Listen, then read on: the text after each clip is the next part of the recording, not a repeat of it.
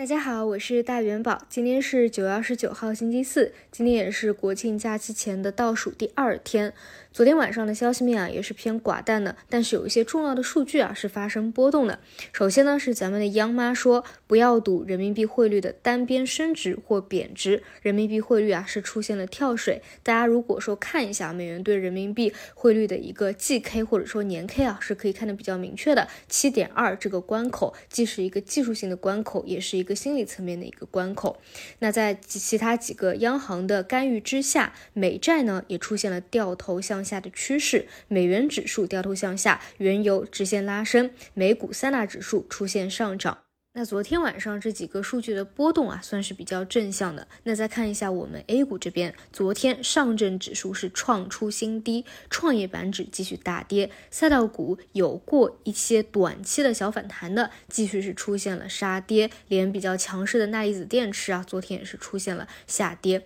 而消费医药更是一个一日游的行情，原因就在于盘中传出的那些消息啊，其实根本就没有坚实的一个事实。事实的一个支撑，那市场是不可能为你去买单的，量能呢是持续的低迷，因此呢，在一个超卖的环境当中，如果出现了一定的积极的信号，比如说刚才讲的昨天晚上这些数据的变动，或者说贬值速率的一个趋缓，出现反弹，那也是合理的啊，情理之中的。但是最关键的问题还是那个，首先下跌趋势。底只有一个，其他所有的都是在半山腰。另外就是你不出现明显的放量，哪怕是一个缩量的反弹，它也大概率会有一个反复的过程，而不具备明确 V 型反转的这样一个条件。因此到目前为止是既没有左侧止跌的一个信号，也没有右侧放量拉涨的一个信号。如果说你没有自己特别明确的对于股市的规划，或者说我特别看好的方向，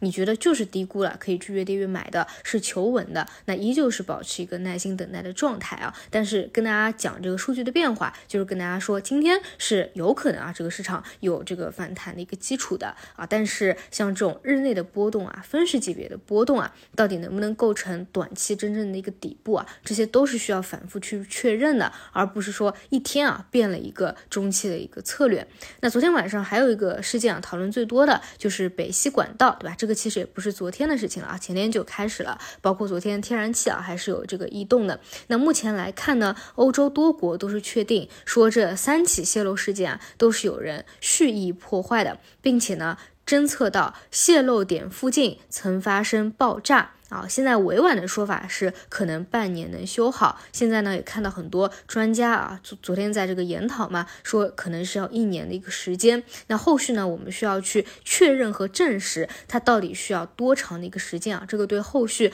欧洲能源这条线它的一个反复的时间点都是有比较大的一个影响的。哎，那么至于说到底是谁做的这件事情啊，现在也是有各种观点，有的说是德国啊接手自盗，有的说是美国啊这些。我们就不去做揣测了，也没有这个预测的能力。但是不管怎么说啊，就天然气断供事件这件事情本身来说，它确实是有较大的一个影响的。关于欧洲的冷冻呢，其实在好几个月以前啊，都是有这样的一个预期的啊，就是三峰拉尼娜现象嘛。那么我们就在前两天还讲过，欧洲目前的一个天气预报是证实了今年可能是一个冷冬。哎，那如果说啊，天然气在断供啊，这个冬天欧洲的人民要怎么熬过去，以及会不会比预期之中啊更加的寒冷，这些都是后续值得去关注的，也是会多少影响着欧洲能源这条线啊，这条线里面包含哪些？细分大家应该都非常清楚啊，就是最近特别活跃的，比如说像出口欧洲的热泵啊、护储啊，短期都炒到这个电热毯啊，这个更多是游资在关注的吧。